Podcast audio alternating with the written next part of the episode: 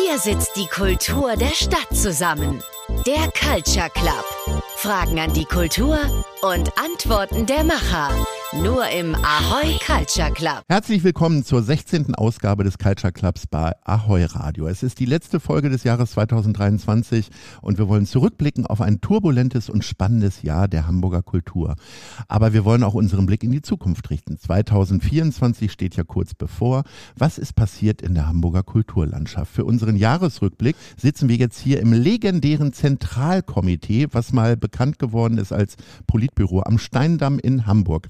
Mit dabei sind heute Schriftstellerin Ildiko von Kürti, TV-Moderator und Zentralkomiteechef Michelle Abdullahi und Kampnagel-Intendantin Amelie Deufelhardt. Ildiko, du bist 1968 in Aachen geboren. In Hamburg hast du deine Ausbildung an der Henry-Nannen-Schule absolviert, beim Stern und der Brigitte gearbeitet und 1999 deinen ersten Roman Mondscheintarif veröffentlicht. Seitdem hast du zahllose Romane, Sach- und Kinderbücher geschrieben, auch Theaterstücke von dir wurden in Hamburg aufgeführt und der Stadt bist du nun seit Jahrzehnten treu. Dein neuer Roman heißt Eine halbe Ewigkeit. Es ist die Fortsetzung deines Romans Mondscheintarif, ungefähr 25 Jahre später. Wie kam es dazu? Ich hab, wir haben so lange versucht, den äh, Begriff Fortsetzung zu vermeiden. Äh, Und jetzt komme ich damit. PR, weil Fortsetzung so klingt, als müsse man das, äh, das Buch, äh, womit es begann, kennen. Das ist nicht so. Es ist im Grunde eine äh, Weitererzählung nach 25 Jahren, eben zum Jubiläum. Ähm, ich wollte so gerne was über äh, verstreichende Zeit machen in Beziehungen. Wie hält Liebe Zeit aus und äh, oder eben auch nicht aus. Und äh, dann kam das so ganz schön zusammen, dass äh, ich dachte, okay, ich habe ein Jubiläum zu feiern, 25 Jahre äh, Mondscheintarif. Und in Mondscheintarif gab es eben eine Heldin, die ein Happy End erlebte. Und mittlerweile bin ich ja so eher in dem Alter, wo es mich interessiert, wie es nach dem Happy End weitergeht. Und das habe ich dann beschlossen, weiter zu erzählen. Was ja sehr ungewöhnlich ist, dein Debütroman ist dann sofort verfilmt worden. Ähm, hast du jetzt schon mal so ein bisschen bildhafter geschrieben, weil du die Hoffnung hast, dass die eben es ist keine Fortsetzung, sondern das äh, zweite Buch der Heldin auch verfilmt wird? Nein, das habe ich, ich habe gar nichts an äh, Zielrichtung im Kopf, wenn ich schreibe. Ich stelle mir keine Leserin vor, ich stelle mir keine Filmproduzentin vor. Ich tue das in dem Moment eigentlich hauptsächlich zu meinem eigenen äh, Vergnügen und im besten Fall Berufung. Zum eigenen Wort. Vergnügen macht Amelie Deufelhardt ja Kampnagel, hat man manchmal den Eindruck. Du wurdest 1959 in Stuttgart geboren. Nach einem kulturwissenschaftlichen Studium in Frankfurt am Main und beruflichen Stationen in Berlin bist du seit 2007 fantastische Intendantin der Kulturfabrik Kampnagel hier in Hamburg. Du bist nicht ganz unbeteiligt daran, dass die alte Maschinenfabrik heute nicht nur Staatstheater, sondern auch eine der zentralen Säulen der Hamburger Kultur ist. 2022 erhieltst du den Theaterpreis Berlin für besondere Verdienste um das deutschsprachige Theater.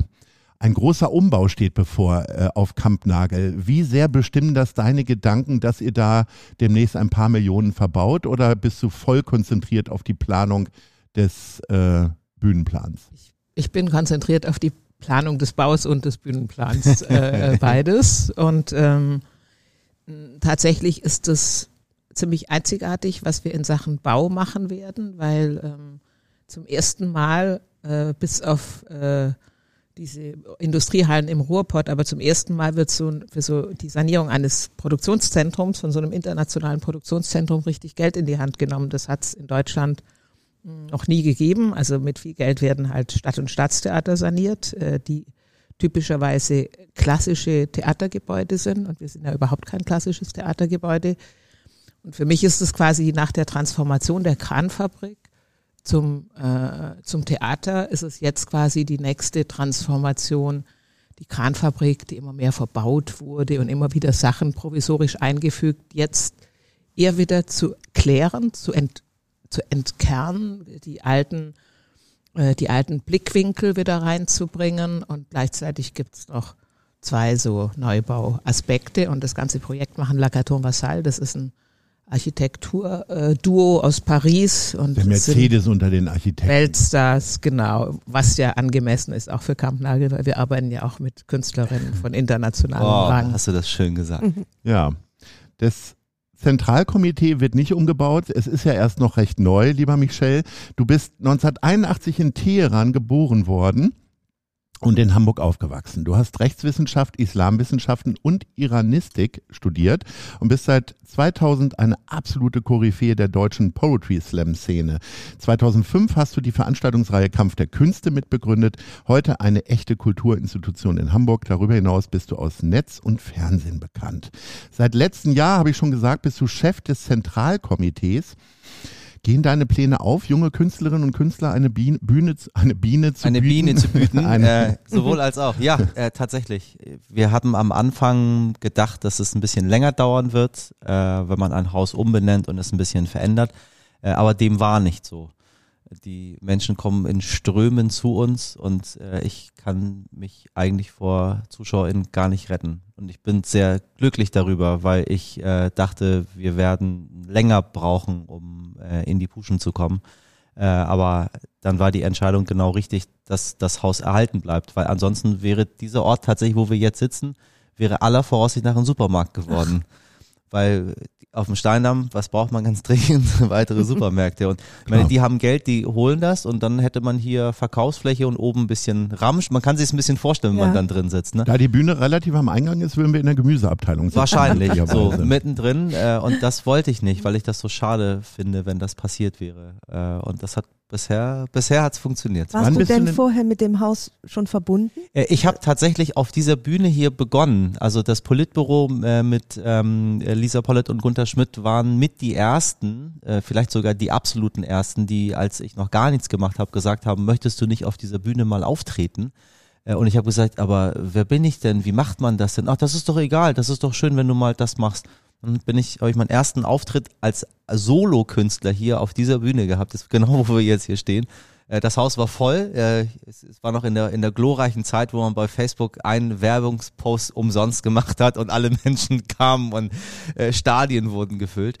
Ja, und dann kamen die irgendwann, nachdem sie nach 20 Jahren gesagt haben, wir sind jetzt auch älter und wir können nicht mehr. Ähm, möchtest du unser Haus übernehmen? Und dann habe ich gesagt. Wie lange hast du überlegt? Wenn ich ganz ehrlich bin, ja. habe ich in der Millisekunde, wo sie gefragt haben, wusste ich, was passiert, wenn ich es nicht übernehme. Das war mir relativ klar. Ähm, dann habe ich aber nichts gesagt und sie gefragt, was sie denn denken, was kommt. Und sie meinten, naja, äh, es soll zwar eine Kulturstätte bleiben, aber niemand möchte Kulturstätten übernehmen. Äh, also es muss ja sich jemand finden, der das macht. Und du, wir haben schon ein paar gefragt gehabt über die Jahre mal und vorgefühlt, ob jemand Lust hätte äh, wollte niemand. Von den kleinen und von den großen Namen wollte das niemand machen.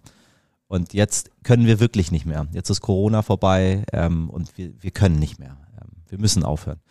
Und dann äh, habe ich gemerkt, wie ich so eine kleine Gänsehaut bekomme und wie mir so zwei, drei Tränen in die Augen schießen, wo ich dachte so, oh Gott, was wird denn passieren, wenn noch so ein kleines Theater in Hamburg verschwindet? So, dann haben wir ja irgendwann gar nichts mehr äh, für Menschen, die Räume bis 250 Plätze füllen können oder wollen. Nicht, manche wollen ja gar nicht mehr. Wir hatten Kurt Krömer hier zur Saisoneröffnung, zu, zur allerersten, allerersten Show und der wollte gerne 250 und wollte gerne ähm, ausprobieren. Und dann ist er in die Leishalle gegangen und hat dann, hat dann, dann die, die Show vollendet dort. Aber da habe ich gesagt, ich mach das ich muss, ich, ich muss das machen. Äh, also ich Toll. wusste es, habe aber gesagt, lass mich eine Woche nachdenken drüber. Äh, und in dieser ganzen Woche habe ich mir ganz viele Gründe versucht auszudenken, warum das keine gute Idee ist. Dann habe ich aber immer wieder, also ich habe immer wieder an Amelie gedacht, weil ich Amelie so bewundere für Kampnagel und ich, ich so großer Fan bin von dem, was sie macht. Und ich dachte mir, oh, einmal so kleine Amelie sein und das äh, mal versuchen, wie das so ist mit einem Raum. Und dann habe ich gesagt, ich mach das. Ediko, du hast dir ja schon Geschichte. den Traum erfüllt, den viele Journalistinnen haben, ein Buch zu schreiben. Du hast mehrere Bücher geschrieben, Theaterstücke.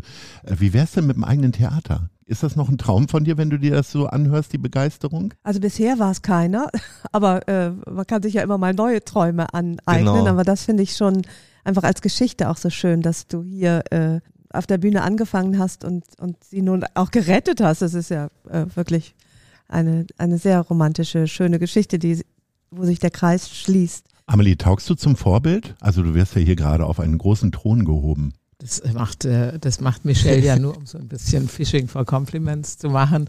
Michelle ist natürlich, äh, hast du ja vorhin auch schon gesagt, ist wirklich eine, äh, eine Größe hier in der Stadt und er ist auch immer wieder bei uns und ähm, wir haben auch immer Spaß, wenn wir irgendwas zusammen machen können und schätzen uns gegenseitig total.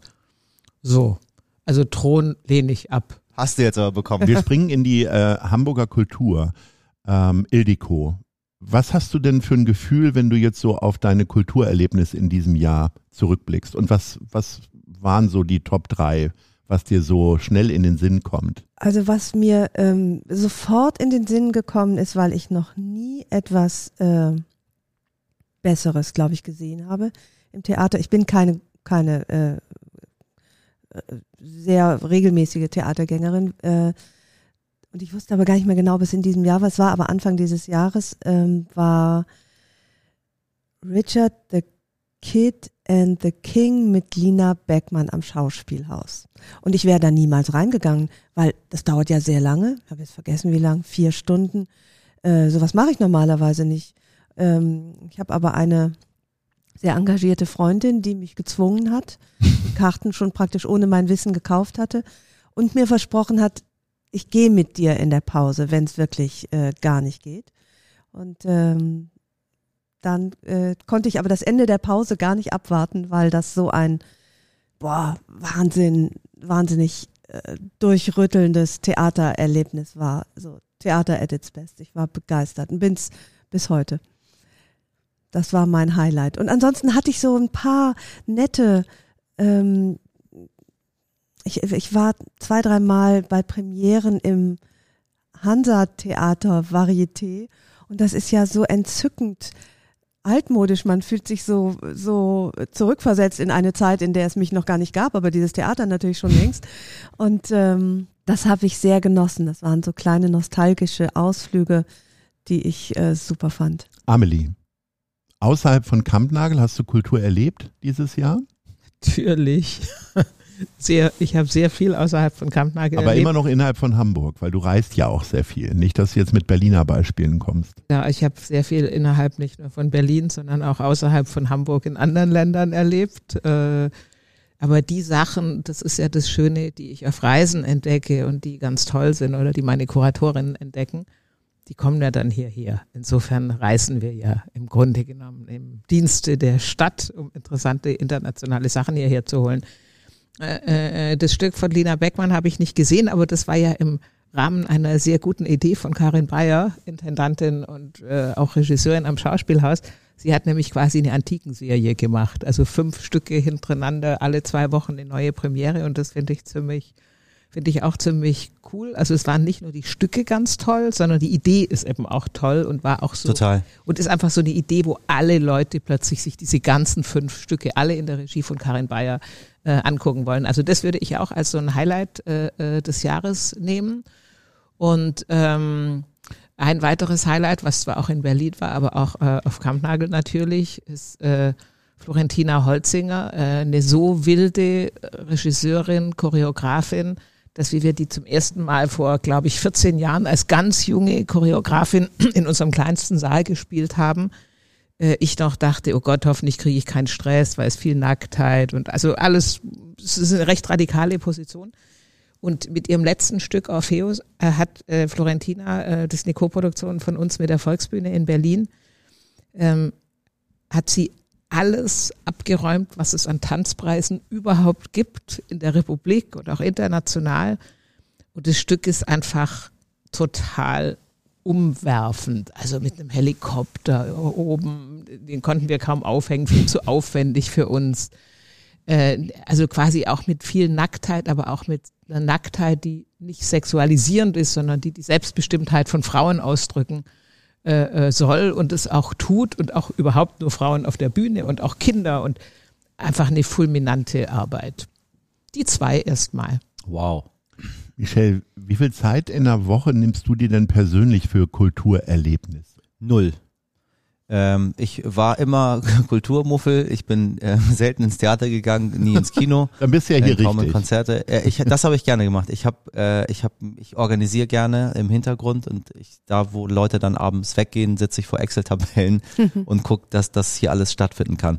Aber ähm, ich war immer auf der Bühne selber und habe dann mir über die Jahre an oder abtretet, ich weiß ja nicht, was es ist, dass ich mir Abende mal frei nehme um mal irgendwas anderes zu machen, was nicht äh, mit, mit Kultur zu tun hat, weil sonst würde ich niemanden treffen. Ich würde keine Freunde, keine Familie, keine Verwandten, ich würde nichts hinbekommen.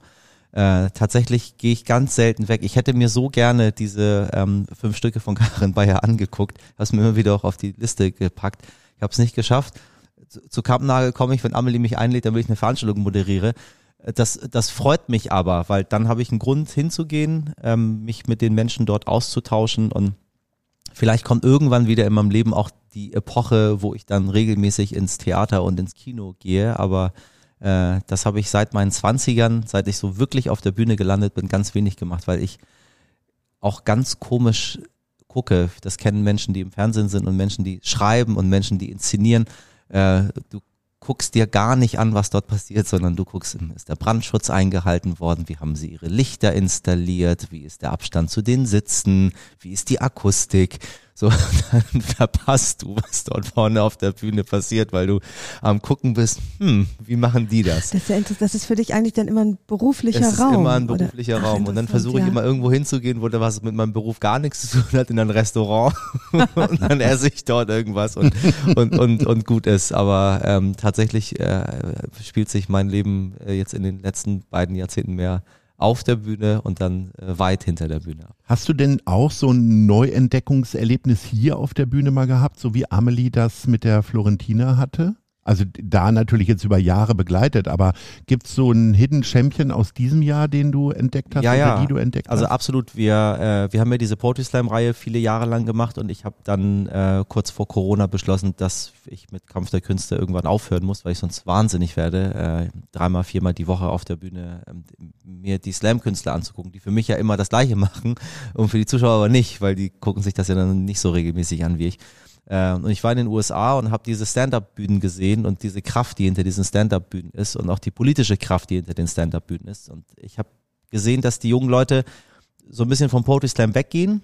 Unser Publikum ist gut mit uns gealtert, das ist sehr schön, äh, aber wir haben irgendwann die Jungen verloren. Und mit Jungen meine ich Generation Z und insbesondere Generation Alpha äh, die Stand-up als was ganz Neues für sich entdecken. Und wenn wir irgendwie an die 90er zurückdenken und Jerry Seinfeld und uns denken, ach, das gab's doch alles schon. Äh, das kommt wieder und wir haben beschlossen, hier auf der Bühne äh, äh, ein Projekt zu machen namens Stand-Up-Komitee, um äh, da das, was wir schon mal mit den Poetry Slammern gemacht haben, jetzt mit Stand-Up-Comedians zu machen und sagen, hier habt ihr eine Bühne. Weil komischerweise hatten die das tatsächlich nicht. Die meisten spielen entweder in irgendeiner kleinen Kneipe oder in Hotelfoyers oder in, ich weiß nicht, an, an ganz eigenartigen Orten weil Theater ähm, und Bühnen, so wie hier, sagen, äh, weiß ich nicht so genau, ob das so zu uns passt. Und wir haben dann jeden Dienstag gesagt, ihr könnt hier hin. Wieder aus dem alten Gedanken des Poetry Slams, wie das ganz früher war, äh, offene Liste. Also wer kommt, macht. Und so war das in den USA halt auch. So hat das ja begonnen. Und da sind Leute dabei gewesen, wo man sich dachte, so Halleluja, so du hast richtig was zu sagen und du bist richtig cool und du bist witzig. Äh, und wir machen es weiter. Ob 30 Leute kommen, haben wir auch als Zuschauer, das ist egal. Dann sitzen hier so ein paar People, die haben einen schönen Abend. Äh, wir haben aber auch volles Haus, äh, je nachdem, so richtig herausgefunden habe ich es nicht, wann die kommen und wie die hab kommen. Habe ich das richtig verstanden? Das richtet sich ganz besonders an sehr junge Zuschauer. Genau, genau. Wie ist denn der Unterschied, also sozusagen von den Themen her? Also wenn du sagst, das ist im Grunde so ein bisschen wie ein Revival, aber wahrscheinlich interessiert doch den, ich weiß nicht, was ist Generation Alpha? Das ist die sind super 17, politisch. Ja, genau. Also die, die können, die interessieren sich für Politik, ja, Klimaschutz, ja, was sind ja. die Themen? So meine Generation, also Generation, äh, was sind wir, Y, äh, die Millennials, äh, sind ja irgendwie so ein bisschen politikverdrossen geworden. Das sieht man ja auch in den Wahlergebnissen. Äh, und dann denkt man natürlich, ja, die sind die alle so und keiner interessiert sich für Politik. Aber nee, wir sehen es ja an Fridays for Future, wir sehen es an letzter Generation. Sie wollen den Planeten retten, sie wollen was tun, sie interessieren sich für das, was draußen passiert. Sie wählen ganz viel, sie wollen das Wahlrecht mit 16, das haben wir damals nicht gefordert, das ist mir egal. Äh, Hauptsache, die oben machen das und halten alles zusammen. Das hat sich verändert. Also das ist nicht so, ich würde mal sagen, es ist nicht ganz so plump wie bei uns der Humor. Es ist sehr fein und es ist sehr cool und es ist super politisch und es ist, ähm, es ist anders mahnend. Es ist weniger der Zeigefinger, sondern auch immer so ein bisschen, Leute, wir schaffen das und gemeinsam sind wir stark. Das finde ich eine so tolle Energie, die da ist und das, da versuche ich mir dann selber eine Scheibe von abzuschneiden und sagen, ha, ja, stimmt. Wenn wir zusammenhalten, dann schaffen wir das. Warum denken wir nicht ein bisschen ähm, optimistischer, ohne die Realität zu verklären? Und das, äh, das ist quasi das Stand-up-Komitee. Ähm, die die machen dann auch Internet und zwar gut, äh, indem die natürlich wissen, wir müssen, wir müssen äh, auf, auf Instagram starten. Wir haben bei Kampf der Künste, ich weiß nicht, wir machen das jetzt seit zwei Jahrzehnten, haben wir es geschafft, so auf 20.000 Instagram-Follower zu kommen, weil einfach die Leute, die uns folgen, das nicht so kennen oder das für sie nicht normal ist.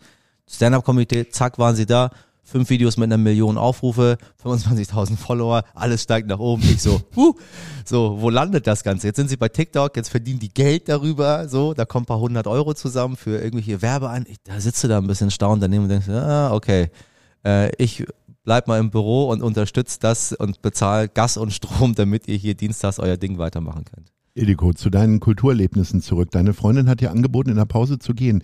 Bist du so eine äh, Abbrecherin auch bei Kulturgenüssen? Also Ja. Serie nach einer Äh, wenn's zweiten Folge Genuss ist, ja. abgebrochen. Ja, ja. Wann bist du denn das letzte Mal aus dem Kino oder aus dem Theater gegangen? Gab's das dieses Jahr? Also ich wäre Und aus vor dem allen Dingen bei welchem Stück? Ja, also ich wäre aus dem Kino gegangen, wenn ich nicht dachte, ach komm, irgendwie bleibe ich jetzt mal äh, bei Barbie. Da war ich äh, irgendwie enttäuscht, weil Stimmt, ich das hatte, gab's ja auch noch.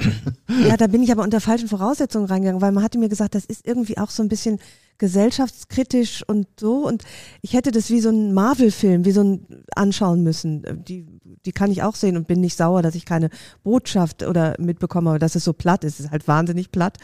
Ähm, und damit hatte ich nicht gerechnet. Da bin ich aber äh, nicht rausgegangen. Oh Gott, wo bin ich denn beim letzten Mal rausgegangen? Das, ähm, das würde ich jetzt, glaube ich, einfach mal nicht sagen.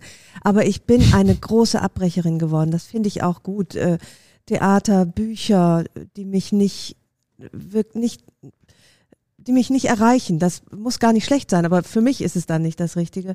Ähm, dann gehe ich gerne und auch hoch erhobenen Hauptes in der Pause, nicht mittendrin natürlich, also außer beim Kino und äh, das ist dann auch so eine Form von Zeitmanagement und wie will ich meine Zeit verbringen und da bin ich mittlerweile sogar relativ geizig geworden, also auch was was was Gesellschaft angeht, von Büchern, von Menschen, von Projekten, äh, von Theaterstücken, dass ich ähm, das gerne, diese Zeit gerne gut und intensiv verbringen möchte, so wie sie mir gefällt. Amelie, ähm, es gab so sechs Wochen im Sommer, wo alle nur noch über Barbie oder Oppenheimer gesprochen haben.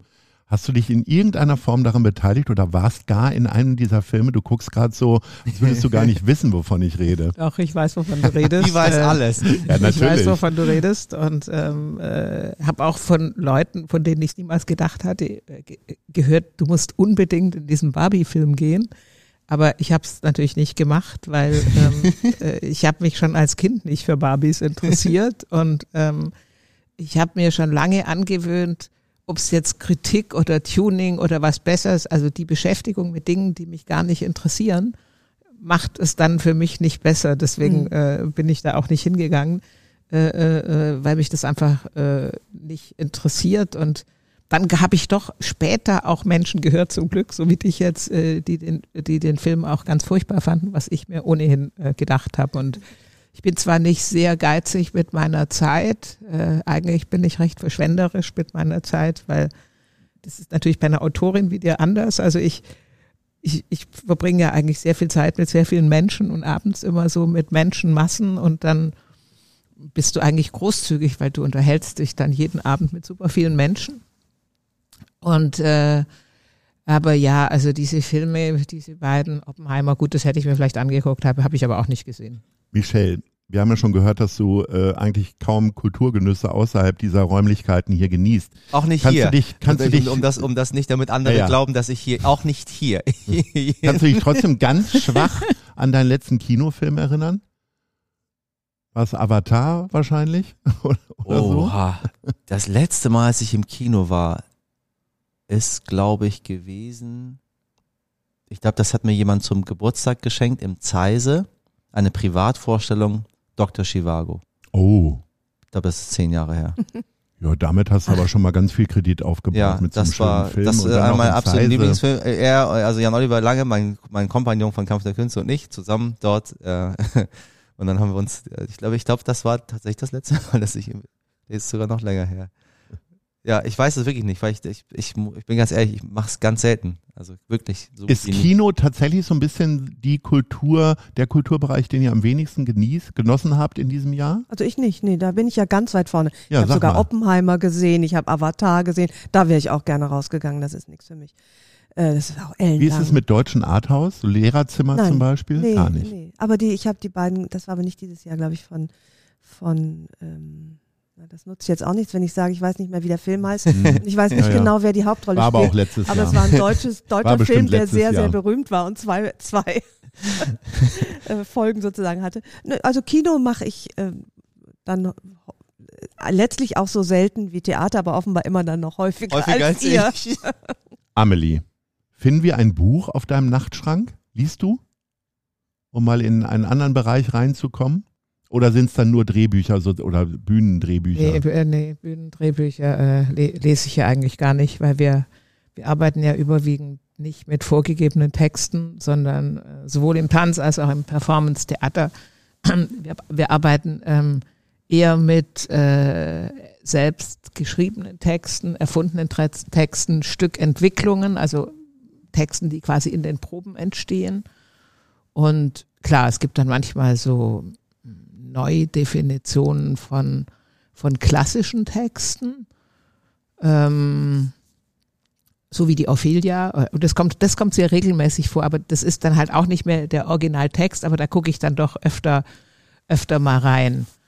Das letzte Buch, also auf dem Schreibtisch habe ich gerade kein Buch oh Gott, das will ich jetzt eigentlich fast gar nicht sagen. Ich glaube wirklich, dass das letzte Buch, was ist noch gar nicht lange her ist, was ich gelesen habe von Carsten Broster, das mit der oh nein, Zuversicht gut. ist. genau. Äh, was ja auch. Äh, wir haben wieder den Moment erreicht, wo Carsten Broster in diesem Gespräch Genau, der, der soll ja eigentlich, der soll ja, ja. eigentlich, der hat den, den höre ich ja manchmal, zum Beispiel letzte Woche habe ich, glaube ich, viermal Carsten Broster getroffen, bevor er dann krank wurde. Also vielleicht letzte und vorletzte Woche zusammengerechnet, äh, weil dann wurde er krank und äh, ja, also ich versuche zu lesen, aber es stimmt, dass ich nicht so viel zum Lesen komme, wie ich gerne würde. Und das gleiche gilt für Kino. Ich bin eigentlich ein Kinofan, aber ich habe abends, ich gucke mir Filme dann eher nachts im, auf dem Laptop an, also gestreamt oder so. Mit Vorspulen. Aber dann ist natürlich, nee, ohne Vorspulen, aber dann sind es natürlich nicht die aktuellsten meistens. Die kannst du noch nicht so gut streamen. Mhm. Michelle, Bücher? Oh Gott, jetzt das was? ich wirke jetzt wie so der absolute Idiot, der weder ja, ins Theater ja. geht noch ins Kind noch Bücher liest. Äh, ich habe tatsächlich, ich habe dieses Jahr so viel gedreht, dass ich ähm, nicht so viel Zeit hatte äh, zu lesen. Äh, die, wobei die Zeit wäre da, aber ich wollte sie mir nicht nehmen, weil ich irgendwann so so ein Overload habe von Eindrücken. Mhm. Äh, und dann brauche ich mal so paar Minuten oder Stunden. Ich gucke sehr gerne in die Ferne. Ich kann sehr gut ohne irgendwas in meiner Hand irgendwo sitzen und die Natur angucken. Äh, und ich habe viel Zeit in Los Angeles verbracht, äh, jetzt die, dieses, dieses Jahr. Und da zu sitzen auf so einem Balkon und in diese Stadt hineinzugucken, äh, hat mich sehr beruhigt. Das brauchst du, wenn du den ganzen Tag so eine Kamera im Gesicht hast und du musst irgendwas sagen und machen und Leute reden mit dir und du hast Eindrücke und musst performen und da sein geistig ist es mal ganz gut, da zu sitzen und, weiß ich nicht, ein bisschen Ananas zu essen und in die Ferne zu gucken. Das kann ich stundenlang tun. Äh, muss mich weder mit TikTok noch mit Instagram noch mit irgendwelchen Videos noch mit YouTube beschäftigen, sondern äh, komme dann zur Ruhe und denke dann tatsächlich über viele Dinge nach, die ich mal gelesen habe. Was ich gelesen habe, ist ein Buch von einem ähm, von einem Inuit-Aktivisten, äh, der zu den ersten gehört, die äh, vom vom südlichen Teil der Arktis in den nördlichen Teil der Arktis deportiert worden sind als junger Mensch, äh, um dort quasi einen Vorposten gegen die Sowjets zu bilden in Kanada. Und der hat sehr eindringlich sein Leben beschrieben. Den habe ich auch getroffen und um zu wissen, was er gemacht hat, habe ich dann äh, sein Buch gelesen und das ist eine, eine sehr beeindruckende Lebensgeschichte, wenn man plötzlich äh, ein Kind mit seiner Familie äh, aus der Kälte in die noch größere Kälte rüberbringt, aber hinter den Polarkreis und dann geht die Sonne irgendwann unter und dann geht die für vier Monate nicht mehr auf. Und die Leute fragen sich, was ist jetzt los? Und das hat mich so, er bekommt immer noch Gänsehaut, weil er hat das so eindrücklich beschrieben. Er meinte, plötzlich ist die Sonne untergegangen und die kam nie wieder. Und das aber uns nicht gesagt, dass das so ist. Und es war hier viel kälter. Die dachten, ach, die kennen ja Schnee. Aber bei uns waren es minus 20, hier waren es minus 50. So. Und dann haben die uns einfach hierher gebracht mit sechs Familien. Und die sechs haben sie noch geteilt. Und unsere Aufgabe war, falls der Russe mal aus dem Norden die Arktis während des Kalten Krieges äh, besetzen möchte, kann man sagen, nein, hier leben Kanadier. Warum hat man uns das nicht gesagt? Warum hat man uns nicht die Wahrheit gesagt? Das war, also das hat er, hat er so toll beschrieben äh, und das hat mich wirklich sehr, sehr mitgenommen. Ähm, das ist gar nicht so lange her, nämlich. Und das ist auch noch in Kanada passiert. Also wir reden nicht immer von Ländern, über die wir gerne reden, wo wir mal sagen, ach, die haben von allem keine Ahnung und das mhm. sind Diktaturen. Nee, es ist ein Land, was wir als, als, als Vorbildland gerade sehen. Ähm, die haben das auch gemacht. Du hast Los Angeles angesprochen. Dort spielte ein Buch, was im Grunde zum Medienereignis des Jahres geworden ist, was äh, dann hier auch viel mit Hamburg zu tun hat. Es geht um den Springer Verlag, es geht äh, um den Titel Noch wach von Benjamin zu Stuckrad Barre. Ähm, hat dann hier eine Theaterpremiere gehabt ihr guckt mich alle so an und ich habe das Gefühl, es ist an fast allen vorbeigegangen. Nein, Nein ganz im Gegenteil. Nein, Michelle, dann darfst du jetzt Nein. aber mal was erzählen, was du erlebt hast. Mit dem Buch oder dem Theaterstück? Ähm, sowohl als auch, äh, weil ich, äh, ich wollte äh, Stuttgart Barre zu mir in meine Sendung einladen äh, mhm. und dann musste ich mich damit beschäftigen und musste mir... Ähm, Zur Kultur gezwungen. Äh, ja, nein, dann ist, das ist ja mal ganz schön, weil hat man nämlich einen Anlass, sich mit was zu beschäftigen äh, und denkt, das mache ich jetzt. Äh, und dann im, im äh, berühmten Chateau Marmont da in Los Angeles und äh, was er so alles gemacht hat. Und dann war ich natürlich auch da, so, ne? aber nicht seinetwegen, sondern vielleicht einfach da, hab da gegessen. Ähm, ich mag das, was er, was er macht. Viele mögen das ja nicht oder sagen nicht so genau, was sie davon halten. Aber ich, ich bin ein ganz großer Fan. Ich finde, er ist unglaublich ehrlich. Er ist ähm, so, wie er ist. Er macht das, was er will. Ähm, und diese Inszenierungen seiner Bücher als Theaterstücke, ähm, wenn mal Talier und Schauspielhaus mal wieder sagen, sie haben mal Lust, Studio Braun oder Stuttgart Barre zu machen, das wird dann mit so einer, mit so einer Kraft, mit so einer Wucht dann letztendlich ähm, äh, auch ähm, dargeboten. Und ich habe da tatsächlich, äh, weil ich was zu dem Stück machen sollte, ich habe es nicht live gesehen, sondern ich habe eine Aufzeichnung von dem Stück gesehen und das will, finde ich, viel, finde ich, will viel heißen, wenn man sich eine Aufzeichnung vom Theater, was ja meistens ja nicht besonders schön ist, weil irgendeine Kamera sehr weit weg die Bühne abfilmt, und man dann da sitzt und denkt sich, ja, doch, das ist ganz schön toll geworden. Äh, ich finde, das ist äh, wieder ein schönes Stück Kulturgut, was da so äh, entstanden ist. Und das wird wieder, wieder bleiben bis er sein nächstes Ding macht. Und dann wird das wieder vergessen sein, alle werden über das Neue sprechen. Aber er macht das toll. Immer wieder spricht man darüber. Also ich sehe das ja so, dass du dir die Aufzeichnung nur angeschaut hast, weil du danach was moderieren musstest. Sonst hättest du das ganz sicher nicht durchgehalten. So ein ganzes Stück auf Video ist immer, ist halt immer schwierig. Ist schwierig. Theater. Ja. Und ähm, gut, das war natürlich ein riesiger Erfolg, aber ich persönlich würde lieber auf einen anderen äh, literarischen Erfolg verweisen, nämlich ähm, äh, Kim de l'Horizon, Blutbuch auch äh, äh, preisgekrönt. Äh, äh, und Kim beschreibt eher äh, quasi so das Leben auch als nicht-binäre Person und das ist eigentlich so ein Buch, was gar kein Potenzial für einen Bestseller hat und trotzdem irgendwie eines der meistbesprochenen Bücher, glaube ich, dieses Jahres war. Und das finde ich natürlich ganz toll, dass gerade äh, eine äh, doch immer noch Außenseiterposition äh, so weit ins Zentrum rücken kann. Ja. Weil bei Stuckrad Barre ist es ja ganz nicht erstaunlich, dass Nein. er dann mit dem Buch ins Zentrum rückt. Und bei Kim de l'Horizon finde ich es fast eine Sensation, dass das Buch, ähm, was er auch sehr ungewöhnlich geschrieben hat, so eine riesige Aufmerksamkeit hat. Und das äh, äh freut mich halt auch total. Ich hatte persönlich den Eindruck, dass es am Ende gar nicht mehr darum ging, was in diesem Buch steht, sondern diese wochenlange Inszenierung über Social Media, die bei Stuttgart Barre, ähm, bei Stuttgart Barre ja. Äh, sorry, ähm, und auch die äh, Medienkolleginnen und Kollegen, die alle auf diesen Zug aufgesprungen sind. Wie hast du das selber als Buchautorin erlebt, diesen Hype? Äh, also ich habe es gesehen, äh, ich habe es gelesen, ich habe es nicht als Aufführung gesehen. Mich hat es sehr interessiert, weil ich die Beteiligten kenne und ich einfach das sehr, sehr mag, wie äh, Benjamin mit Sprache umgeht. Das beeindruckt mich immer wieder, egal worüber er schreibt. Ich fand das inhaltlich äh, war es nicht, wäre es nicht mein Highlight, also ich hätte es jetzt nicht erwähnt als Highlight Literatur, das äh, aber es ist ja mutmaßlich das erfolgreichste deutschsprachige Buch in Deutschland hier, also in diesem Jahr, oder? Nein. Meinst du nicht? Gibt es noch ein Buch, was erfolgreicher ist? Erzähl. Äh, also das, äh, kennst du die Zahlen? Nee. Ja, das, also das ist dann das Gefühl, das man bekommt ja. durch diesen ganzen äh, Hype, der Wirbel und entsteht. Hype, der entsteht. Äh, ich kenne jetzt die Zahlen auch Ja. nicht, aber soweit ich weiß, ist es äh, also weit hinter Panikherz oder so. Ich will aber jetzt auch nicht Ui. schlecht darüber Mhm. reden. Nur, das ist so ganz interessant, wenn man auf Social Media, so wie ich auch, sich viel bewegt, dann denkt man auf einmal, Dinge seien unfassbar groß, äh, die sie im Wirklichkeit, wirklichen Leben aber nicht sind. Ja. Also in Ähm, den Charts war er ja auch ganz oben. Und ich Ja, denke, für ein kurz. paar Also Nächte kurz. im Chateau ja. Marmont wird es dann auch wieder reichen Ja. für ihn. Also ich wollte aber auch noch Mhm. auf mein Highlight war äh, Ja. auch ein, eine Debütautorin war eine Frage der Chemie, die äh, aus dem Nichts kam und eine äh, einen fantastischen Roman geschrieben hat. Die war jetzt auch zur Lesung, da war ich auch äh, Bonnie Garmus, ich glaube, sie spricht sich so aus. Das war mein äh, literarisches Highlight. Und lesen liebe ich. Das ist mein.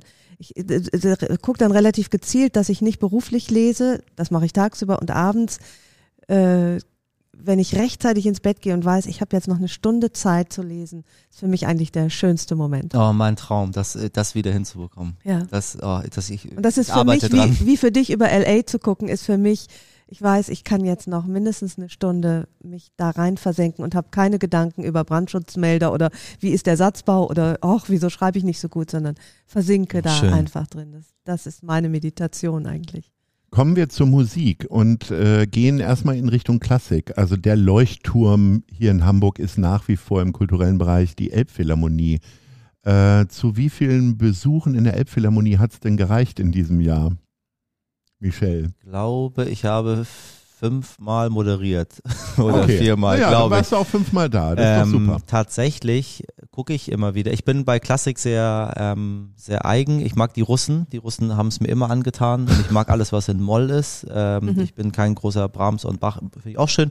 Aber äh, wenn ich ähm, ähm, wirklich Schostakowitsch irgendwo hören kann oder äh, auch Tschaikowski, auch die ganz klassischen Prokofjew und so gucke ich, höre ich mir gerne an.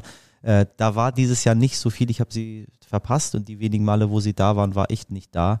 Ähm, und dann habe ich mir das dann im, im Ausland angeguckt. So, da wäre ich dann hingezogen. Aber ähm, ich muss ja sagen, ich mag die Leishalle ja mehr.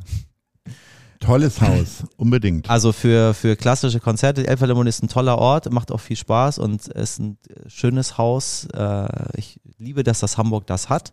Aber wenn es nach mir geht und ich möchte mir was Schönes anhören und es ist Klassik ähm, und große Klassik ist kein Kammerspiel, dann äh, liebe ich es in der Leishalle, dann im ersten Rang, am besten in der Mitte und dann geht für mich die Welt auf. Das ist dann für mich das Highlight. Es ist ein bisschen so, beim äh, in der Elbphilharmonie komme ich mir manchmal vor wie so ein ADHS-Kind, weil ich äh, einfach mir auch die Räumlichkeiten angucke immer wieder, während da gespielt wird, beziehungsweise auch die Leute, wie die mit halb offenem Mund an der Musik äh, folgen. In der Leishalle konzentriere ich mich tatsächlich auf das, was auf der Bühne passiert. ich find- ich- und das muss und ich das sagen, finde ich schön. Ich, Das- bei der ja. Leishalle habe ich viel mehr zu gucken als in der Elbphilharmonie. Ja? In der Elbphilharmonie denke ich mir, ja, ja, okay, es ist, also, ne, das über Geschmack lässt sich streiten und ich ist mir auch völlig egal, wie dieses Haus aussieht. So, es ist ein, es ist ein imposanter Bau und es macht viel Spaß, dort auf der Bühne zu stehen. Aber ich kann dir, die Leishalle würde ich dir jetzt aufmalen können. Von der Orgel bis hin zu den Lampen. Ich kann dir sagen, wie es sich anfühlt, wenn man äh, über, über, über die Handläufe rübergeht. Ich weiß, wie die Türen geschwungen Also, sind. da gehst In du der- aber dann oft ähm, hin. ich gucke dann, also wenn ich dann, freiwillig äh, ja, ja, und, da gehe ich dann äh, freiwillig nicht hin. Da gehe ich dann, äh, da gehe ich dann freiwillig Ja. hin. Ähm, die, weil die spielen dann gerne mal die Russen äh, und viel. Äh, und wenn ich dann, wenn ich dann Zeit habe, dann gehe ich dann dorthin. Aber bei- die Elfi könnte ich dir zum Beispiel, ich, ich bin so oft durch diese Türen durchgegangen, aber ich weiß, die sind nur sehr groß und schwer. Aber in der, weiß ich nicht, ist, da hängt mein Herz so ein bisschen an, ähm, an dem Alten. Ja, wir wollen ja auch ein bisschen zur Seite gucken. Amelie, aber ähm, äh, warst du auch in der Elfi dieses Jahr? Wirst jetzt wissen, wie oft, vielleicht so Also, drei, ja. vier Mal, Ja, würde ich sagen. Das ist ja ein guter Schnitt, finde ich. Und so. ich, war, im ich stand Quartal. nicht auf der Bühne, ich stand auch schon auf der, äh, auf der Elfi-Bühne, das ist ja toll, also beneide ich jetzt Michelle ein bisschen, weil wenn man da moderiert, kann man ja quasi 360 Grad moderieren, Ja. das stelle ich mir ziemlich cool vor. Also ich habe da schon geredet, aber es ist ein paar Jahre her, aber moderieren, so 360 Grad moderieren, finde ich Macht Spaß. ziemlich sexy. Elisabethanisches Theater, genau, so ein bisschen. Genau, genau. Und ähm, mein Highlight, also ich gehe immer sehr gerne zu Ensemble Resonanz, aber noch lieber gehe ich eigentlich zu denen in ihren Resonanzraum im Bunker. Äh, der ist ja Toller auch sehr Raum. bekannt. Ja. Ein wahnsinnig schöner, ein wahnsinnig schöner Raum und auch ein Raum mit einer guten Akustik, obwohl es ja im, im Bunker Total. ist. Also ein irrer, irrer, irrer Raum. Okay, jetzt schweife ich ein bisschen ab. Da war ich nämlich vor ganz kurzem zum letzten Mal, nämlich bei dem kleinen hundertsten Geburtstag von Rudolf Augstein, der dort gefeiert wurde für die Kulturleute. Also der große war für die Journalistin, bestimmt im Spiegelhaus. Ähm, hast du bestimmt moderiert? Nein, nein, äh, da, da, da, war ich, da war ich nicht da. Genau. Und ähm, ich habe eine andere ganz tolle Sache gesehen in der Elbphilharmonie Grand de la Voix. Das ist so ein Vokalensemble, die einfach fantastisch sind. Das ist mit Sicherheit das tollste Vokalensemble der Welt. Und äh, die haben wir äh, schon zwei oder dreimal beim Sommerfestival gemacht, aber immer in dieser Kirche bei uns ums Eck an der Munzburg, in St. Katharinen heißt die, glaube ich. Und dieses Jahr haben wir das erste Mal in der Elbphilharmonie gemacht und das war total irre, weil so ein, so ein Vokalensemble, also die singen Töne sozusagen, ähm, dass du aus einer Kirche kennst, plötzlich in diesem, also aus einem viel kleineren Ambiente, in diesem riesigen Saal zu hören. Das hat halt wahnsinnig gut funktioniert, einfach weil die Akustik da auch sehr interessant ist und gerade diese trockene Akustik hat halt für dieses Ensemble, ähm, das war richtig toll. Ildiko, du und die Elbphilharmonie, seid ihr Wir Geschwister? sind keine Freunde, weil ich äh, äh, dramatische Höhenangst habe. Ich komme da überhaupt nicht rein. Also ich war Ui. noch nie da drin, weil das äh, schon Ja, ja, das ist schon schwierig. Das ist ein bisschen ja, ja, oben, das ja. ist wirklich, das, man- das gibt da kein Erdgeschoss quasi. Deswegen war ich da tatsächlich nie. Deswegen liebe ich notgedrungen, aber auch sehr gerne die Leishalle. Ähm, Ich stelle gerade fest, ich war nicht im Konzert, sondern bei einer Lesung in der Leishalle, jetzt neulich bei Schirach. Ähm, Also letztlich interessieren mich dann Worte mehr als Musik. Ich gehe sel also ich gehe, glaube ich, nie auf klassische Konzerte. Wüsste ich gar nicht, wann ich da das letzte Mal war. Das letzte Mal auf einem Konzert war ich, das war toll im, war das St. Pauli Theater, glaube ich, die Peter Wöhler Band, heißt der? ja- Gustav Peter Wöhler. Gustav, Gustav. Peter Ach, Wöhler ein Band. ganz toller Typ. Und das äh, fand ich fantastisch. Das war äh, mein Musikerlebnis in den letzten Monaten. Wir bleiben bei Musik. Wir gehen eher in Richtung Pop oder auch Hip-Hop. Fettes Brot hat sich aufgelöst und haben mit einem spektakulären Doppelkonzert, so habe ich es zumindest empfunden, mit ganz vielen tollen Gästen, die Ärzte und Kraftklub und so weiter, ihr Ende gefeiert sozusagen auf der Bahrenfelder Trabrennbahn, monatelang ausverkauft, viele Tränen, aber äh, tatsächlich ein tolles Konzerterlebnis. Hat euch das in irgendeiner Form berührt? Habt ihr jugendliche Erinnerungen an fettes Brot? Ja, ich bin ja 1996, äh, meine Freundin freut sich in der Südsee.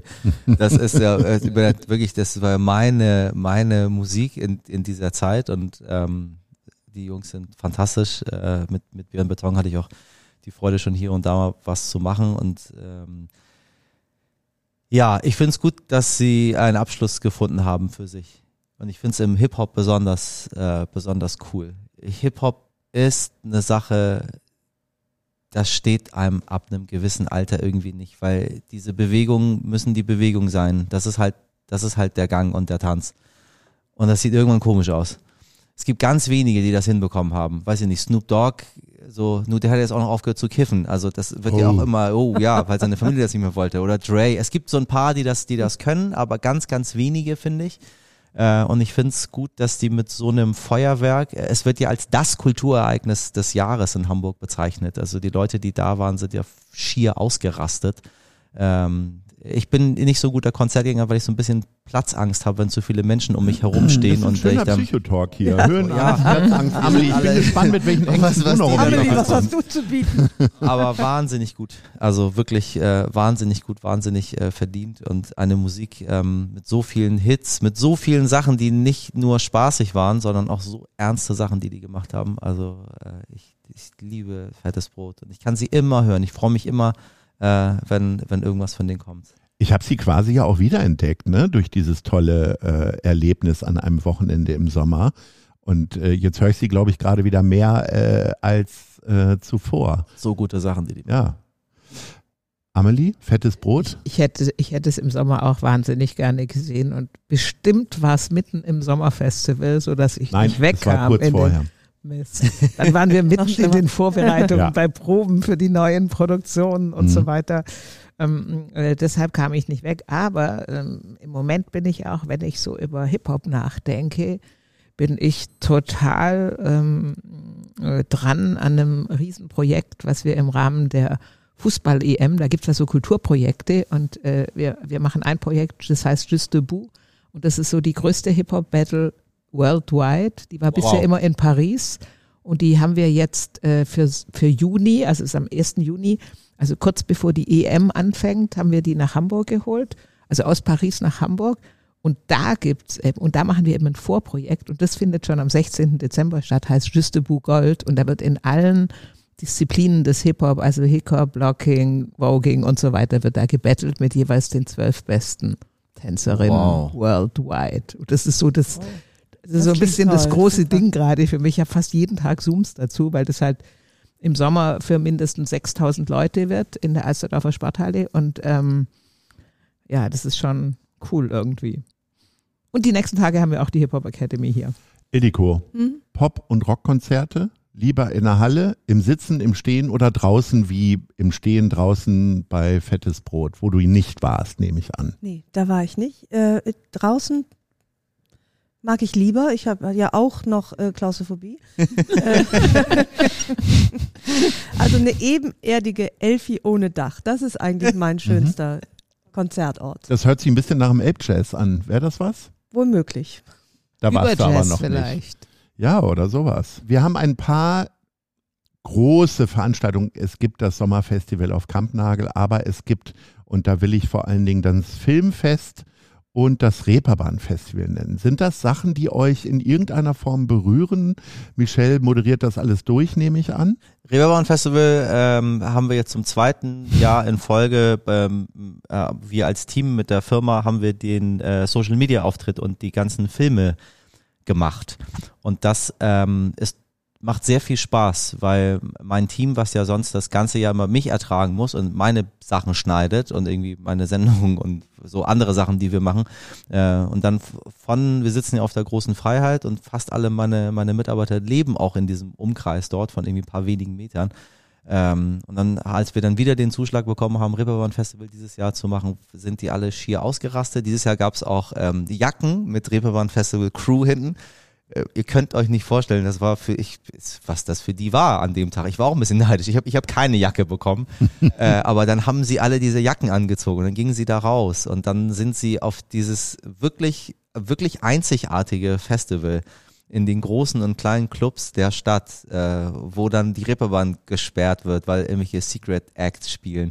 Das Wetter war, war, war wunderschön. Diese Kraft, die da ist, äh, die, die coolen Leute, die man nach Hamburg bringt, Menschen, die hier entdeckt werden. Ich meine, selbst Ed Sheeran war einer der Leute, die, als ihn keiner kannte, auf dem Riverbank Festival gespielt hat. Ne? Das, ich meine, das ist das Kaliber, was am Ende dort, äh, was dort entsteht. Das hat irrsinnig viel Spaß gemacht. Also das Reeperbahn Festival, finde ich, ist eine Sache, das hat Hamburg richtig gut gemacht. Ich bin echt stolz drauf. Eine der ganz wenigen Sachen, wo ich sage, ja, ja, wir haben das Reeperbahn Festival in Hamburg. Das kennen die Leute mittlerweile weltweit. Ist immer eine schöne Eröffnungsshow, sehr stilvoll, sehr cool gemacht, ähm, mit, mit, mit dem richtigen Wording, was dorthin passt. Und dann raus in die Clubs, für alle was dabei. Also da bin ich schon, bin ich schon Fan von. Amelie, du und Filmfest oder Reeperbahn Festival? Für was würdest du dich also entscheiden? Also Filmfest war ja, Filmfest war ja dieses Jahr großer Abschied von Albert Wiederspiel und ähm, das war natürlich auch sehr emotional und äh, da war ich auch da und ich finde, das Filmfest ist ein sehr schönes, ich, ich, ich bin so ein bisschen, ich habe ja, bevor ich nach Hamburg kam, lange in Berlin gelebt und bin dadurch auch so ein bisschen Berlinale geprägt. Äh, das war in Zeiten auch, wo ich noch mehr Zeit hatte und wo ich dann einfach eine Woche lang nur Kino geguckt habe, jeden Tag fünf oder sechs Filme. Irgendwann muss ich das auch mal wieder machen, aber das mache ich auch schon länger nicht mehr. Und ich finde, das Filmfest ist, hier Hamburg ist ein sehr sehr schönes, ähm, sagen wir mal, mittelsized, äh, so klein bis mittelgroßes Festival, Filmfestival und äh, ich bin auch wahnsinnig gespannt, wie es dann weitergeht.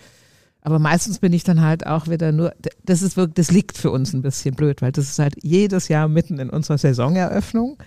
Und ähm, da haben wir halt selber auch total viel. Dann kann ich gerade zur Eröffnung, weil wir die Eröffnung äh, getrennt legen, also zwei Tage hintereinander und ähm, ähm, äh, kann dann auch nicht so viel hin, aber ich finde auch in Sachen ähm, Stars, die dann doch der eine oder andere internationale oder die eine oder andere internationale ja. kommen, äh, finde ich es äh, ziemlich cool. Und Reeperbahn Festival, ähm, ja, mit denen arbeiten wir auch irgendwie nicht direkt, aber indirekt doch auch irgendwie zusammen. Ähm, ich war jetzt dieses Jahr nur bei der Eröffnung, äh, das macht bei uns anderer Standsicht und äh, äh, die Musikleute sich dann die ganzen äh, Konzerte noch anzugucken. Aber ja, die Eröffnung auf jeden Fall war die so ganz äh, äh, glamourös, würde ich mal sagen. Ildiko, wir haben ja gerade schon festgestellt, draußen im Stehen, da fällt mir noch der Stadtpark ein. Stadtpark Open Air. Da habe ich in diesem Jahr ähm, die Black Keys gesehen, aber vor allen Dingen an zwei Abenden. Ich war einen Abend da, Olli Dittrich als Ditsche. Es mhm. war wirklich großartig, wie dieser Mann, ich glaube, zweieinhalb Stunden ohne Zettel, ohne Monitor Geschichten erzählt. Es ist Wahnsinn. Äh, wann warst du das letzte Mal im Stadtpark? Ja, ich bin ganz glücklich, dass du mich darauf ansprichst, weil ich die ganze Zeit überlege, wie hieß dieser vortreffliche Künstler, den ich da im Sommer gesehen habe, der zum Schluss immer das, die ganze Menge mit seinen Tönen äh, dirigiert und wo alle mitsingen. Äh, ja, okay. scheint, der, es der war Funke nicht scheint Ditsche und äh, ich Nein, das Ditsche war das Nein. nicht und ähm, ich äh, bin dann Wir ja, werden das nachreichen. Also über jedenfalls die war ich da und habe mich sehr wohl gefühlt, auch von der Location her ist das natürlich genau meins. Ja, Erdgeschoss Open Air. ja, großartig. Ja, genau. Worauf freut ihr euch denn in 2024? Wir biegen auf die, äh, auf die, äh, auf den Endspurt ein. Äh, Gibt es ein Ereignis, äh, vielleicht auch außerhalb eurer eigenen Arbeit? Ildiko, du gehst auf Lesereise, nehme ich an, mit dem Buch. Genau, ich gehe auf Tour und darauf äh, ja, freue ich mich und bin nervös, habe ja großes Lampenfieber, aber das äh, steht mir bevor und steht bevor und ist mein groß sind meine große Ereignisse des kommenden Jahres. Ja. Amelie, du, äh, Fußball-EM tatsächlich ist ein großes Ereignis für dich, weil du quasi das Kulturprogramm dazu lieferst, hier in Hamburg zumindest. Also nicht alleine, gibt noch ein paar Nein. andere, Ja, ja. Äh, gibt noch ein paar andere, die da auch Kulturprogramm machen. Aber wir, wir machen dann nicht, wir machen auch nicht nur die Battle, sondern sagen wir mal, das Fundus-Theater, das ist so aus meiner Sicht Hamburgs interessantestes Kindertheater. Äh, die, die machen eine Fußballmannschaft, also die, die erfinden oder die richten eine Fußballmannschaft ein mit lauter Kids, die natürlich auch unterschiedlichster Herkünfte sind. Und äh, äh, wir machen zum Beispiel mit, äh, mit einem Choreografen Ahil, äh, machen wir ein Stück, äh, wo Fußball, Jubel und spezielle Bewegungen von Fußballern, das heißt Clapping, die Methode, die werden quasi als Choreografie nachgemacht. Und wir hatten da schon ein Vorprojekt beim Sommerfestival auf dem Fußballplatz in der Schanze. Und es war total irre, weil die ganzen Kids, die da mitmachen, die, die tanzen dann vor und dann sagen die sofort, ja, das ist, keine Ahnung, irgendein Spieler aus Brasilien. Also die wissen das halt alles. Die wissen von diesen ikonografischen Bewegungen von ihren Fußballern oder von den Stars, Geil. wissen die genau, was das macht. Und daraus macht er eine Choreografie und die machen wir auch da im Juni rum, bei uns jetzt auf Kampnagel. Also darauf freue ich mich auch. Und es gibt, es gibt noch mehr Konzerte. Es gibt dann auch eins äh, vorm Stadion äh, von Matthew Herbert. Das macht äh, das Reeperbahn Festival und so weiter. Also es ist so ein, äh, ist so ein größeres Programm. Äh, äh, darauf freue ich mich. Und das ist dann zwar auch bei uns, aber es gibt in der, in der, äh, ich weiß nicht, ob ihr das kennt, beim Festival d'Avignon letzten Sommer, äh, da gibt's so ganz weit außerhalb ein Theater, das ist quasi in den Stein gemeißelt. Also das ist, das ist einfach ein reines Felsentheater und das ist so einer der ganz berühmten Orte vom Festival d'Avignon. Und da hat Philippe Ken, das ist ein ganz toller französischer Regisseur, den Garten der Lüste, also dieses legendäre Triptychon von Hieronymus Bosch inszeniert. Natürlich kann man das Triptychon nur noch mit viel Fantasie erkennen in der, in der Inszenierung, aber das ist wirklich eine magische, unfassbare Arbeit, die man dann so ein bisschen ohne die Felsen bei uns auf Kampnagel im Januar sehen kann, aber darauf freue ich mich auch wahnsinnig. Michelle, ich möchte mal darauf hinweisen, dass du eine wunderbare Fernsehsendung hast, Captain's Dinner, ähm, wo du in einem U-Boot sitzt, in einer für mich halbalbernen Kapitänsuniform, aber wirklich auch durch diese Erscheinung äh, wirklich tolle Gespräche. Äh, Ich glaube, es hat auch was mit der Uniform zu tun, Ja, ja. äh, zustande kommen. viel. Auf wen freust du dich denn am meisten im nächsten Jahr oder wen würdest du denn so aus von den Kulturleuten gerne wünschen? Oh, Kulturleute sind keine guten Talker. Nein? Ja, also die jetzt, die Ich nicht fand's auf heute Bühnen ganz stehen. angenehm Also hier. ja, hier ja, aber ich meine, das also das ist immer schön. Nur die Leute, der, der Zuschauer tickt ein bisschen anders. Der will andere Dinge sehen. Die wollen äh, Leute, die auch, also die, die in der Öffentlichkeit stehen und die Bücher verkaufen, die lesen, die singen, die tanzen, die was auch immer machen.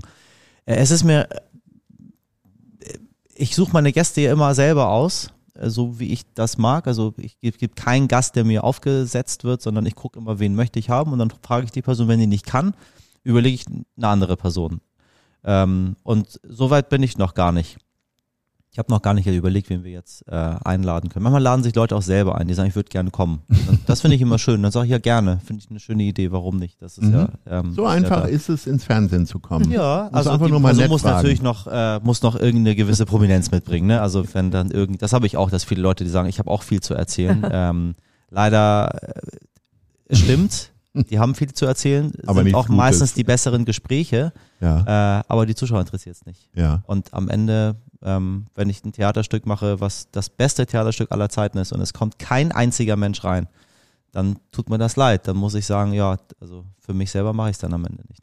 Es ist ja so ein bisschen die Zeit, wo man sich Vorsätze äh, irgendwie zusammenschmiedet und äh, noch sehr energisch da so reinspringt, äh, Michelle. Wir haben ja über viele Kulturdisziplinen gesprochen. Gibt es irgendwas, wo du im nächsten Jahr ein bisschen besser werden möchtest? Ich meine, am Ende hast du ja doch sehr viel Kultur erlebt. Aber gibt es irgendwas, wo du sagst, vielleicht häufiger eine Buchhandlung oder doch nochmal in Stadtpark Open Air oder also alles hat eigentlich bei uns mit dem Haus hier zu tun, weil ich das hier aus, ähm, ausleben äh, kann. Ähm, Buch ist eine Sache. Ich weiß, dass die Buchhandlungen mittlerweile weniger Personal haben, äh, weil der Buchmarkt sich einfach verändert hat äh, und man nicht mehr in Theatern einfach so standardgemäß die Bücher anbietet. Deswegen habe ich beschlossen, dass wir jetzt immer ähm, dass wir das machen, dass wir mit Kohn und Dobernick zusammenarbeiten, die können uns die Bücher schicken und dann gibt's immer den Verkauf der Bücher für die Künstler, weil es ist wirklich was Schönes, wenn der Künstler da ist und man bekommt ein signiertes Buch von dem mit nach Hause. Das ist echt eine, ich habe die alle bei mir zu Hause, das ist immer eine schöne Erinnerung, da freut man sich drüber, hat ein ganz anderes Gefühl. Das wollte ich gerne machen. Über Kindertheater haben wir gespielt, gesprochen. Äh, wir sitzen ja jetzt hier tagsüber in diesem Theater und es ist leer. Das ärgert mich total, dass diese Räume äh, leer sind. Wie Autos, die draußen 23 Stunden am Tag rumstehen und keiner sie benutzt, weil man einfach mal zur Arbeit und wieder wegfährt damit. Und ich würde so gerne ähm, Kindertheater machen oder Sachen, die einfach tagsüber passen. Wir sind dann gemeinnützig, also wir machen das nicht, um, um Geld zu verdienen, wir machen das, um diesen Raum hier zu erhalten. Äh, und dann dachte ich mir, ich, ich würde so gerne hier sitzen und diesen Raum nicht leer haben äh, und Kinder kommen lassen und sagen, weiß nicht, es kostet 5 Euro, 3 Euro Eintritt, damit wir die Künstler bezahlen können, aber ihr habt was. Weil ich weiß ganz genau, wie es bei mir war. Ich erinnere mich an meine ganzen Theaterbesuche als Kind.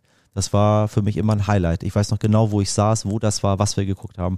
Ähm, und das wird immer weniger gemacht, weil auch da die Räume so verschwinden. Und es ist was anderes, in ein Theater zu gehen, auch als Kind, ähm, mit richtigen Sitzen und da ähm, so, so ein bisschen Gesellschaft zu sehen und zu verstehen. Ähm, das würde ich, das würde ich sehr gerne machen. Und dann ein bisschen mehr hier dabei sein und mir Stücke angucken. Das war meine, meine Überlegung. Wenn die nicht so gut verkauft sind, habe ich einen Sitz im Rang und gucke ich von dort aus selber ein bisschen und dann trinke ich dann eine Kleinigkeit und jubel den Leuten zu. Das ist bisher nicht gelungen, aber mein großer Vorsatz äh, für äh, 2024 ist, dass ich dass ich das mache und nicht mehr so viel moderiere, sondern mir die Kunst selber mal anschaue. Das ich mir Das sind sehr, sehr gute Vorsätze. Wir haben das ja jetzt aufgenommen. Wir werden das dann am Ende, Ende des überprüfen. nächsten Jahres mal überprüfen. Amelie, was hast du dir vorgenommen? Äh, ich, ich, ich möchte eigentlich ein bisschen mehr Urlaub machen nächstes Jahr. Ich hab, Sehr gut, ich komme mit. Ich, ich, ich, ja, genau, lass mal zusammen machen. Können wir auch Kindertheater können wir auch überlegen. möchte ich auch mehr machen. Machen wir zwar, aber äh, eigentlich viel zu wenig. Ich sehe das ganz genauso. Ich liebe das, wenn ich morgens reinkomme und dann sind da zehn Schulklassen oder so. so. Das ist so toll. Sonst ist morgens halt alles leer, überall. Wenn man nicht Kindertheater macht, morgens ist es halt leer und dann sind da zehn Schul Schulklassen. Das ist genial. Aber mit dem Urlaub ist halt so ein Ding. Ich habe neulich bei meiner Personalverwaltung gefragt, wie viel Urlaub ich eigentlich habe und ich habe noch 30 Tage. Das ist mein Jahresurlaub. Das ist natürlich Quatsch. Also ich habe zwar, ich hab, hat zwar schon ein bisschen Urlaub, aber der war immer vom Resturlaub vom Jahr vorher. Und das ist ja Quatsch. Also ein bisschen mehr Urlaub fände ich cool. Das habe ich mir jetzt vorgenommen. Und dann äh, keine Ahnung, einfach chillen. Ildiko, Urlaub oder Unterhaltung oder Oper, Ballett, haben wir alles Vielleicht nicht besprochen. Werde ich, nee, das haben wir alles nicht besprochen. Vielleicht werde ich mir, ich werde mal versuchen, mir die Elfi zu erobern. Oh Stück Gott, für Stück, Stockwerk für Stockwerk, mal ja, sehen. Also okay. Das werde ich versuchen. Und äh, ansonsten will ich ein gutes Jahr leben mit äh, mehr Mut vielleicht und mehr Ruhe. So eine Paarung aus beiden würde ich mir wünschen. Ich finde, das sind fantastische Vorsätze. Ich, äh, mir hat sehr gefallen, wie wir zurückgeblickt haben, ihr Lieben. Ähm, ein großer Spaß für mich, ich hoffe für euch auch und für alle Hörerinnen und Hörer. Das war Culture Club mit dem Kulturjahresrückblick 2023. Liebe Amelie, liebe Ildiko, lieber Michel, vielen Dank vor allen Dingen, dass wir hier sein durften im herrlichen Zentralkomitee. Geht in Buchhandlung und kauft Bücher von Ildiko von Kürti, schaut euch Tanztheater auf Kampnagel an oder kommt ihr ins Zentralkomitee, gerne auch tagsüber nächstes Jahr mit Kindertheater. In diesem Sinne sage ich Ahoi. Vielen Dank. Tschüss. Ahoi. Tschüss, tschüss. Das war die Hochkultur auf Ahoi. Der Culture Club. Danke fürs Zuhören.